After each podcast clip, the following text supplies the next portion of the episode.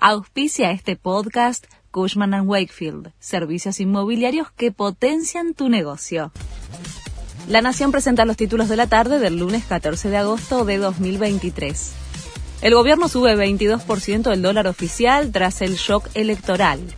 El Banco Central llevó la cotización de la moneda estadounidense a 350 pesos hasta las elecciones de octubre, antes de que abran los mercados, una suba de 62 pesos respecto al cierre del viernes pasado.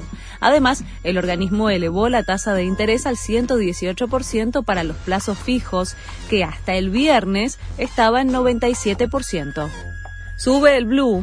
En las primeras horas y como reacción a los resultados electorales, la cotización paralela tuvo una escalada de 85 pesos frente al cierre del viernes, es decir, un salto diario de 14% y se vende a 690 pesos en la City porteña.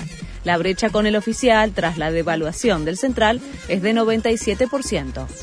El FMI confirmó que el directorio se reúne el 23 de agosto y el gobierno aguarda que lleguen los desembolsos. Después de ese encuentro, el fondo enviaría 7.500 millones de dólares previstos para fin de mes. Además, valoró las últimas medidas implementadas por el oficialismo tras las PASO. El voto en blanco quedó en cuarto lugar. Más de un millón de personas se manifestaron de esa manera, alcanzando casi un 5%. 12 espacios políticos quedaron detrás de esa cifra.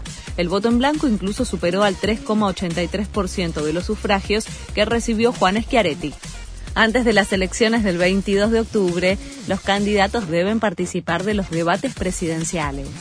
Javier Milei, Patricia Bullrich, Sergio Massa, Juan Schiaretti y Miriam Bregman van a exponer sus principales propuestas en dos instancias obligatorias será en la Universidad de Santiago del Estero el 1 de octubre y luego en la Universidad de Buenos Aires el 8 de octubre.